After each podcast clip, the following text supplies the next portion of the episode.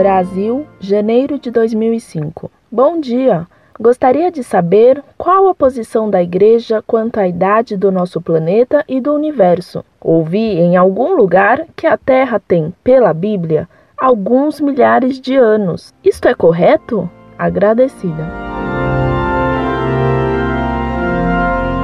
Prezada Salve Maria. A Bíblia não trata da idade da Terra. O povo hebreu era de estrutura patriarcal. Na família patriarcal, a autoridade passa do pai para o primogênito.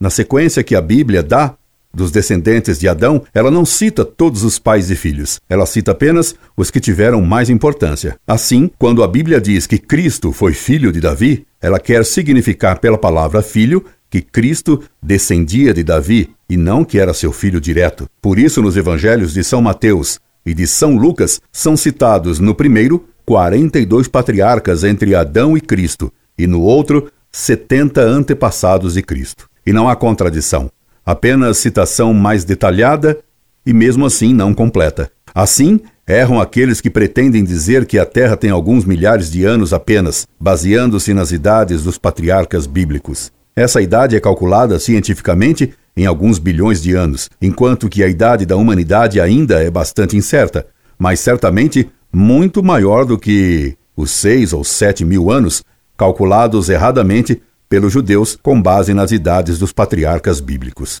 Incorde Jesus Semper, Orlando Fedeli.